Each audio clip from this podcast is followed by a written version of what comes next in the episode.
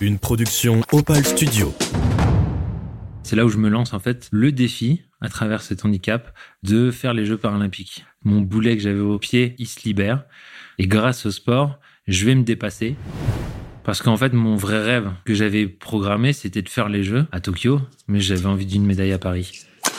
Pour moi, le badminton, ça reste pour moi un jeu d'échecs avec du physique en plus.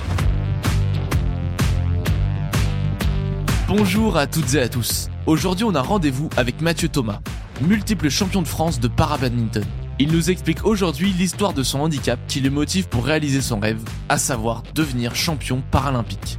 Il ne manque pas d'ambition et il l'affiche. S'il ne revient pas avec la médaille d'or à Paris, il sera déçu. Préparez-vous, son histoire de sport commence là. Je m'appelle Mathieu Thomas, je suis euh, sportif de niveau en para-badminton, j'ai 38 ans. Je suis 15 fois champion de France. Euh, là, je reviens avec une médaille de bronze au championnat du monde, donc c'est pas mal comme médaille, c'est cool. Et puis en termes de classement, je suis sixième mondial en simple dans ma catégorie et quatrième mondial en double. En para-badminton, je suis dans la catégorie SL3. La particularité de cette catégorie, c'est que je suis euh, sur un demi-terrain en simple. Euh, donc du coup, mon handicap, en fait, il est né d'une tumeur cancéreuse quand j'avais 17 ans. Donc dans cette tumeur passait le nerf rural et pour enlever cette tumeur, on a dû sectionner le nerf.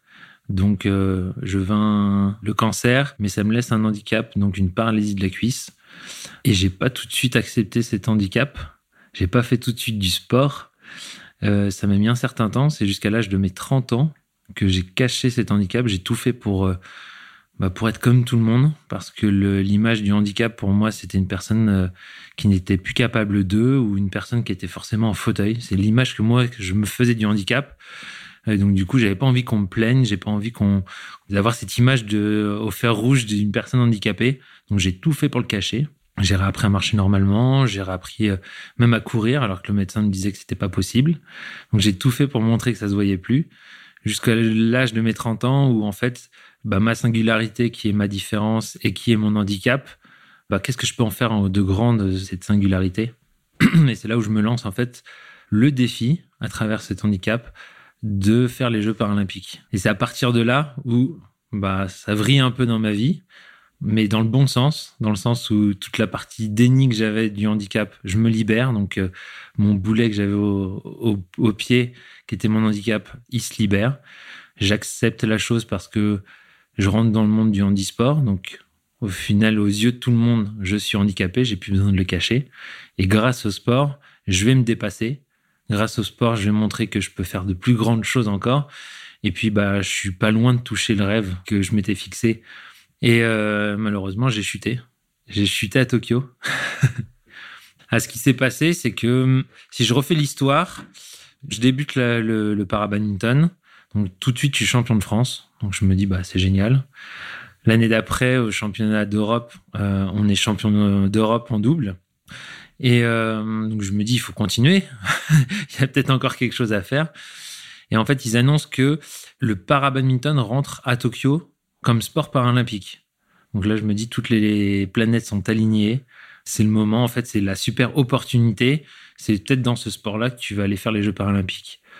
Donc, euh, je mets tout en œuvre pour ça. Euh, où je m'entraînais 2 euh, heures, 3 heures semaine, 4 heures, 5 heures, 6 heures, 7 heures pour finir à 30 heures semaine, à faire ça à plein temps, à arrêter mon job de consultant, vraiment dans cet objectif de qualif, parce que plus on se rapprochait des Jeux, plus le niveau monte. Parce que voilà, ça reste les Jeux paralympiques, parce que ce sport, euh, c'est pour la première fois qu'il va être représenté. Donc tout le monde glane et euh, veut euh, bah, lever la coupe, mais surtout plutôt avoir cette belle médaille d'or autour du cou.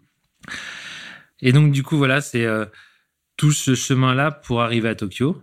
Tokyo 2020, année du Covid. Hop, blackout pendant un an. On repart pour un an de quali par un an de qualif en plus, mais presque ça. À la fin, de, au début Covid, j'étais sixième mondial. Et il me manque une compétition. Cette compétition, on la reporte d'un an. Donc pendant un an, euh, on s'entraîne plus ou moins. C'est compliqué avec le Covid. Et dernière compétition, j'ai un joueur qui me passe devant. Donc je termine ma qualif septième. J'attends les, décisions euh, un petit peu de, Tokyo. Et là, ils m'annoncent qu'en fait, euh, ils vont sélectionner seulement les six meilleurs mondiaux. Moi, j'arrive septième. Donc je loupe de pas grand chose, mais je loupe après cinq ans de préparation, donc hyper dur à rebondir après tout ça. Et en fait, c'est un mal pour un bien. Parce qu'en fait, mon vrai rêve que j'avais programmé, c'était de faire les Jeux à Tokyo, mais j'avais envie d'une médaille à Paris. Et cette médaille à Paris, en tout cas, je la veux encore plus forte parce que je suis même pas allé à Tokyo. Donc cette envie d'aller aux Jeux, plus cette envie de faire une médaille à, Paris, elle s'est décuplée. Et tout cet échec que j'ai pu avoir sur Tokyo, et ben en fait, je m'en suis servi pour mettre en place des choses pour que, au final, c'est même plus une participation, c'est pas une médaille que je veux à Paris, c'est une médaille d'or. Et aujourd'hui, je suis vraiment dans cet objectif-là, à avoir un plan pour aller chercher cette médaille d'or. Et je pense que cet échec de Tokyo m'a amené à faire tout ce plan pour aller chercher une médaille d'or à Paris. Alors j'ai commencé très très tard le badminton, à l'âge de 28 ans. J'ai fait du badminton à l'école comme tout le monde, j'en faisais dans le jardin avec mon frère. Voilà, c'était pour moi un sport comme un autre. Et à 28 ans, je découvre ce sport comme je découvre euh, ou je redécouvre le vélo, je refais de la natation, je touche un peu à pas mal de sports. Le foot, pas trop, parce qu'avec la jambe, c'était galère. À tout ce qui était course, c'est pas pour moi, ça me faisait mal. Euh, j'ai jamais aimé courir et puis avec l'handicap, c'était compliqué. Donc j'ai trouvé plein de solutions, soit t'es porté dans l'eau, soit t'es porté sur le vélo. Et le badminton, bah, en fait, c'est vraiment arrivé comme un sport où euh, je suis rentré dans un club au final, je, suis là pour me dépenser et juste faire une activité sportive. Et puis, je vois des gens taper sur un volant, ça va à une vitesse. Je vois le côté cardio, je vois le côté où les gens s'amusent. Et puis, je me dis, mais en fait, c'est pas le sport que j'ai en tête depuis que je suis gamin. Et je prends goût, je prends goût à m'entraîner, euh, genre, au début, c'était juste le dimanche matin, euh, on va taper le volant et, et puis on est là en loisir, on s'amuse. Et ensuite, c'est devenu, j'ai envie d'en faire en sport compétition. Donc je fais ma première compétition valide, c'était une catastrophe. Je joue sur un grand terrain, bref, j'ai encore ces mémoires et, et je ressens encore ça. C'est, bah j'étais vraiment pas bon, je stressais quelque chose alors que je suis pas quelqu'un où je stresse dans le sport. J'ai jamais stressé là-dessus, mais j'ai senti un enjeu où j'ai perdu mes moyens et c'était assez drôle. Euh, pas sur le coup, hein. c'était pas drôle du tout. Je me demandais ce que je faisais là, mais c'était vraiment sympa. Et le parabadminton, ça arrivait en même temps que j'ai mon projet paralympique. C'est-à-dire que j'ai 30 ans, j'ai un souhait de paralympisme, donc du coup, je me tourne vers les parasports. Et là, je me dis, bah voilà, tous les sports que je fais. Et qu'est-ce que c'est, où ça en est dans le para, en quelque sorte. Donc, euh, paranatation, je connais, euh, mais j'ai pas envie d'en faire en compétition. J'ai vraiment envie que ça reste un loisir. Paracyclisme, ah, c'est intéressant. Je suis pas mauvais en plus. Euh, je, roule avec, avec des valides et je suis. Donc je me dis peut-être qu'en parrain, ça peut être sympa. Et le parabadminton, pareil, je découvre qu'il y a les premiers championnats de France de parabadminton. Euh, au moment où je me lance un peu dans ce projet-là. C'est un peu, encore une fois, les planètes sont alignées et je me rends compte que, bah, voilà, c'est première fois qu'il y a les championnats de France. C'est du parabadminton, ça se lance en France. Donc, du coup, je m'inscris pour la deuxième édition. Et pour la deuxième édition, je rencontre en finale celui qui est en équipe de France, le champion de France actuel, et je, puis je le bats. Donc je suis champion de France dès la première année en simple.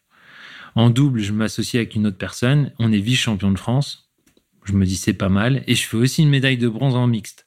Donc je me dis c'est génial, je fais les trois couleurs, allons-y quoi. Et c'est un peu comme ça que je me suis un peu lancé dans ce sport, par hasard, parce que ça me plaisait, et après, par contre, il y a eu toute la dynamique de pourquoi je continue à faire ce sport aujourd'hui et pourquoi ça me plaît.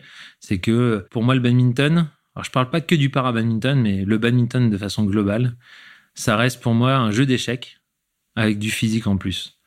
C'est que l'objectif du badminton, c'est de marquer le point, c'est un duel, on est d'accord, comme aux échecs.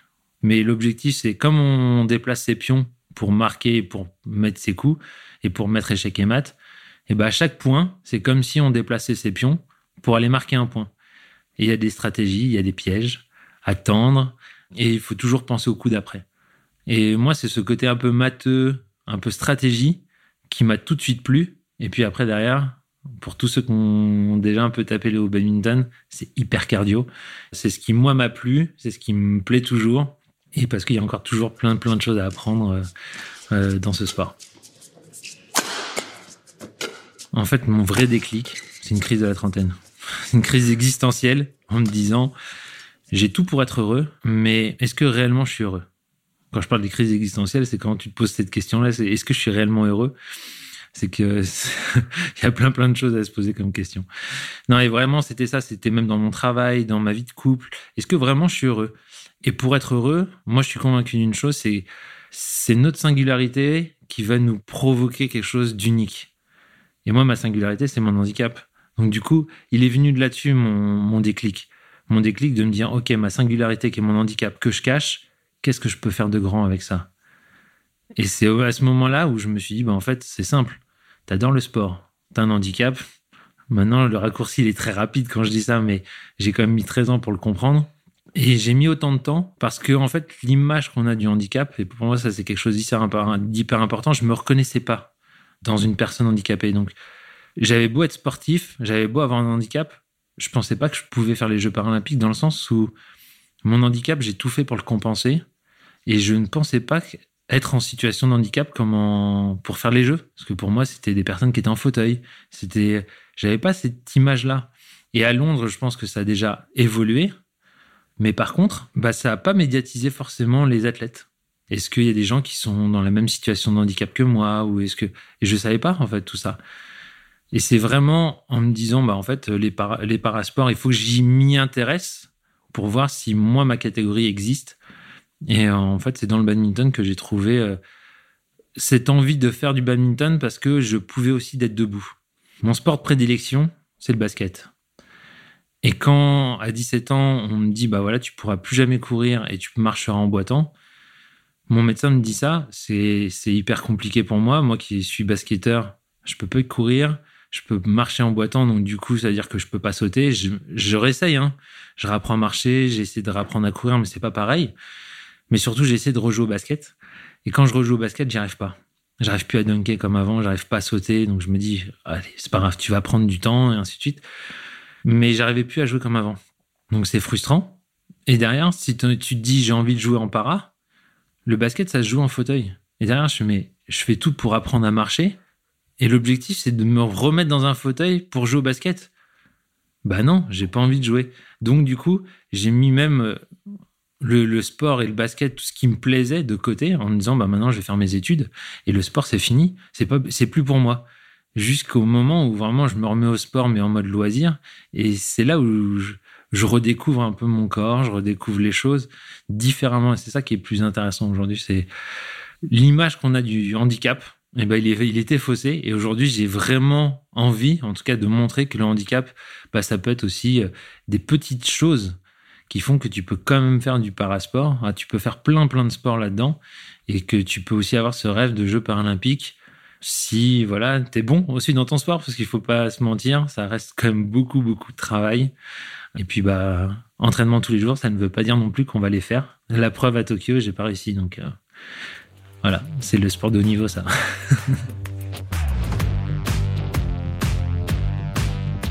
j'arriverai pas à, performer si euh, mentalement je suis pas bien, si physiquement je suis pas bien et si je suis pas bien entouré. Ça, je l'ai compris. En tout cas, c'est peut-être ça aussi qui m'a fait chuter à Tokyo. Euh, parce que à ce moment-là, j'ai rencontré aussi des problèmes euh, familiaux ou des choses comme ça, et donc j'étais parasité par certaines choses. Donc du coup, il faut que je sois beaucoup plus accompagné au niveau d'équilibre de vie. Mon plan pour Paris 2024, ce que j'ai compris, c'est ça, c'est déjà de bien m'entourer, d'être solide euh, mentalement. Donc j'ai pris en, à cœur la prépa mentale. Donc je fais régulièrement, que j'essaie de travailler autant. Allez, pas autant encore aujourd'hui, mais l'objectif, c'est de travailler autant le mental que le physique. Parce que c'est ça qui va me faire gagner à Paris. Je le sais. Aujourd'hui, c'est pas mon physique, c'est pas ma technique, ça va être mon mental. Parce qu'aujourd'hui, mais les trois meilleurs joueurs qui sont devant moi, ils sont plus forts que moi. Je le sais. Il faut, y a un moment, il faut pas aussi se mentir. Ils ont des années de batte devant moi. Euh, je, je, vais tout faire physiquement. Je vais tout faire de mes capacités sur ces un an et demi qui me reste avant les Jeux. Je vais tout faire pour essayer de les rattraper. Maintenant, c'est pas possible. Mais je vais aller le plus loin possible que je peux. Maintenant, l'objectif, c'est comment je vais faire pour les battre le jour J. Et mon plan, il est là, c'est-à-dire que j'ai déjà une progression pour en arriver à ce niveau-là. C'est-à-dire que déjà, là, je parle des trois meilleurs, mais donc du coup, il faut que je sois le quatrième. Là, aujourd'hui, je suis sixième. J'ai des étapes pour arriver jusqu'à quatrième. Et une fois que je suis arrivé quatrième, donc ça, ça va se travailler sur le physique, tout ce que je te parle d'avant, d'équilibre et ainsi de suite. Donc c'est tout ce travail-là. J'ai des objectifs précis en termes de résultats. Et après, j'ai des objectifs précis sur tout ce que je veux euh, mener pour arriver à cette quatrième place. Donc avant les Jeux, je veux arriver quatrième. Je veux pas arriver trois. Je veux pas arriver deux. Je veux pas arriver un. C'est prévu. Je veux arriver quatre. Je veux être l'outsider. Je veux arriver à Paris en me disant, moi, j'ai rien à perdre. Ce que je veux, c'est la médaille. Et euh, je suis là derrière et je vais vous faire peur. Et je veux que mes adversaires, aient peur. Et ils vont avoir peur. mais, mais tout le travail est là. C'est-à-dire que le jour J, en tout cas, ces trois personnes-là, je sais qu'ils sont très forts. Mais ce jour-là, quand je vais les jouer, ils pourront me battre dix fois avant, peut-être vingt fois avant. Ce jour-là, je serai dans le stade, avec mon public, avec toute la construction mentale que j'ai fait pour que ce jour-là, je les détruise. Je vais me servir de l'énergie du public, je vais me nourrir de cette énergie française où on joue sur place et de cet événement euh, qui sera majeur. Donc je vais me servir de tout ça pour m'élever et je vais aussi me servir de tout ça pour que lui en face, il peut être meilleur, mais ce jour-là, ce sera son pire match. Parce que je veux qu'il se sente pas chez lui. Je veux le détruire réellement, mais mentalement, je veux lui montrer qu'il n'est pas le bienvenu. Voilà, c'est un jeu encore. On n'oublie pas le truc. Il y a un enjeu fort, mais tout ça, ça se construit. Et ça se construit mentalement maintenant pour comment déstabiliser ton adversaire, comment aller le chercher, aller le provoquer pour que il joue pas bien. Et là, on a des exemples monstres dans le tennis. Et il faut que je m'en inspire de ces gens-là. Quand un Nadal, pour moi, c'est l'homme le plus fort mentalement. Les autres en face, ils, ont peur de lui pour une chose, c'est qu'ils savent qu'ils doivent être concentrés à 100% pour marquer un point contre lui. Qu'ils doivent mettre toute leur énergie pour marquer un point. Et ça, ils doivent le faire pendant 3 sets, quoi. Donc c'est fou. Ça emprunte physiquement quelque chose, et donc du coup, s'ils sont pas au top comme ça, et eh ben du coup, ils s'écroulent. Et donc mentalement, il y a des choses comme ça à travailler, et voilà, il faut que je m'inspire de comment ils fonctionnent. Je vais prendre exemple sur lui, mais je vais prendre exemple sur d'autres personnes, et essayer d'aller choper un peu tout ça, euh, qui va peut-être construire bah, moi, mon Mathieu, ma préparation, et, euh, du coup, euh, je suis pas là à dire que je vais égaler euh, mentalement Federer ou, ou Nadal, mais en tout cas, je vais me nourrir de tous ces champions et faire moi ma propre tambouille et essayer de créer ma ma routine, mon énergie qui va faire que ce jour-là, bah, je vais atteindre les sommets parce que parce que je l'ai voulu et, et en tout cas, il y aura tout est préparé pour que j'aille chercher cette médaille. Après, pas de regret, je l'ai, je l'ai pas le plan, il sera là. Et je ne veux pas déroger au plan euh, jusqu'au bout.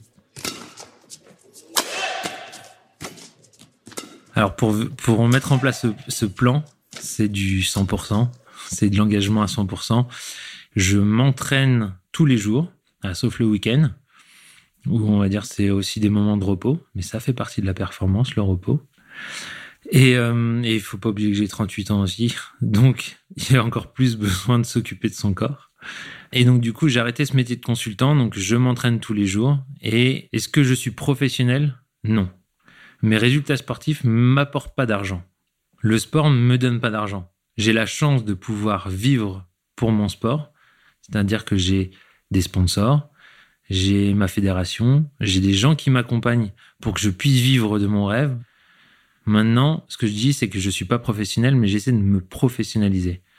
Donc, d'être professionnel du sport, c'est tu gagnes de l'argent en faisant du sport. Moi, je gagne de l'argent différemment.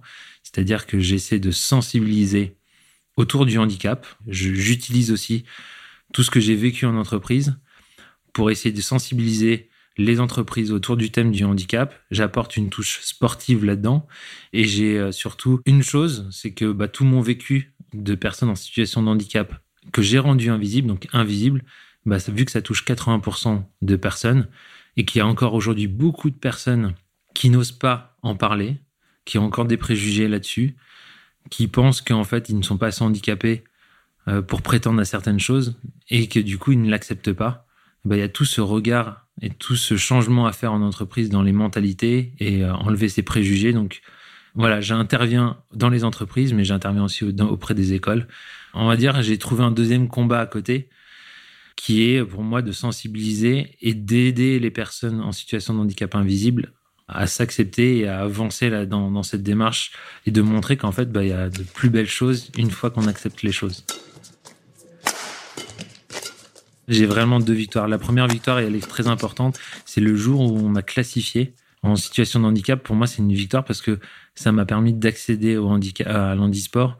Et donc, du coup, ce moment, il sera gravé vraiment à jamais. Et pour moi, c'est une vraie victoire. Déjà, de faire partie de, de des, sportifs handisport. Après, la deuxième plus belle victoire, bah, en fait, c'est là. C'est tout récemment. C'est assez fou à dire. Mais cette médaille de bronze en double euh, au championnat du monde maintenant en 2022 à Tokyo, bah, c'est, ça reste ma plus belle victoire. En fait, elle a une saveur particulière. C'est-à-dire que trois ans auparavant, on chute avec mon coéquipier en Guillaume en quart de finale 21-19 à la fin. Euh, on perd en quart et on est privé de cette médaille qui nous tendait les bras. Après, pourquoi elle a une saveur particulière? Donc du coup, c'est aussi parce que on a joué dans le gymnase des Jeux paralympiques que j'ai pas pu faire. Et puis on rencontre en quart de finale une paire thaïlandaise. Et dans cette paire thaïlandaise, en fait, c'était mon partenaire avec qui j'ai déjà fait une médaille en 2017 en aussi une médaille de bronze, donc qui était avant ma plus belle médaille. Là, j'ai juste égalé ma plus belle médaille, mais j'ai battu en fait mon coéquipier de 2017 et je sais qu'il est très fort. Franchement, on a fait un super beau match. On a été ensemble, alors qu'il y a eu plein de couacs tout le temps. Et, ce jour-là, on a dit en fait, on la veut cette médaille, et en fait, on est vraiment allé la chercher à deux. Et euh, ouais, ça reste encore euh, mon plus beau moment. Alors l'après Paris, J'en sais rien. Pour l'instant, on va vivre Paris à fond. c'est dans un an et demi. Euh, pour me suivre, principalement, c'est Instagram. Aujourd'hui, ça reste euh, un des moyens de communication que j'utilise le plus pour essayer de faire vivre mon sport. Euh, j'utilise aussi LinkedIn, ainsi de suite, pour l'aspect plutôt professionnel, mais d'un point de vue très sportif, je pense qu'Insta, c'est parfait. Donc, allez-y. Et en tout cas, j'essaie, à travers mon compte, c'est de partager moi mon sport, mais aussi de transmettre pour moi, c'est quelque chose d'important. J'ai pas envie de, plutôt, j'ai envie à travers ce compte de, de montrer tout ce qui peut exister, qu'il y a des moments d'échec, il y a des moments où ça va, ça va pas. Mais voilà, il y a, c'est sans langue de bois. Comment on rebondit après un échec?